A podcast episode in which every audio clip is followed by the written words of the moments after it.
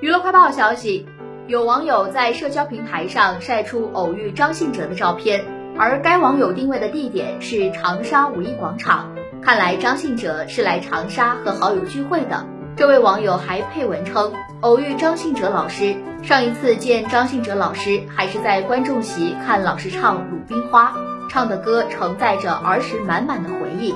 看来这位网友是张信哲的粉丝呀。在网友晒出的照片中可以看见。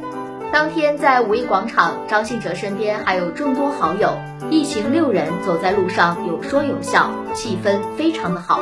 张信哲走在后面，面带微笑，看上去很是高兴。几人也是说到什么有趣的事情了吧？不过这个氛围也太和谐了吧！从照片中还能看到张信哲的近况，在八月份天气还是非常的炎热，尽管当天已经是晚上了，会比较凉快一些，但也是很炎热的。